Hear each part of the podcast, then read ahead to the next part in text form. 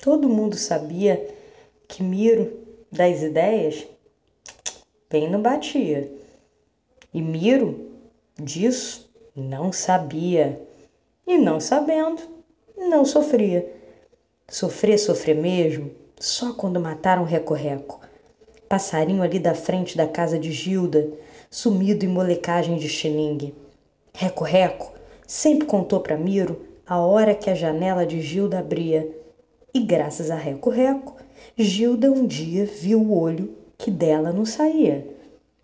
Gilda, a florista, ganhou de quem a mirava flor de marzipan.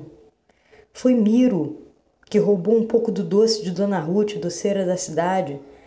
De posse do doce, moldou uma rosa e colocou em caixa com laço de fita no canto. Gilda, com tamanha formosura à vista, Teve até pena de comer quando o rapaz falou: Vamos brincar de mágica.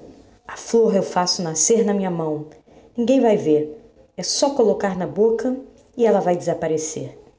Gilda derramou sal das lágrimas no enfeite e provou do encanto. Esse foi o Marzipan do podcast Estado Crônico, que a gente transforma a crônica da pandemia em crônica, texto, invenção e arte. Muita saúde para você. Eu sou a Gisela Gold.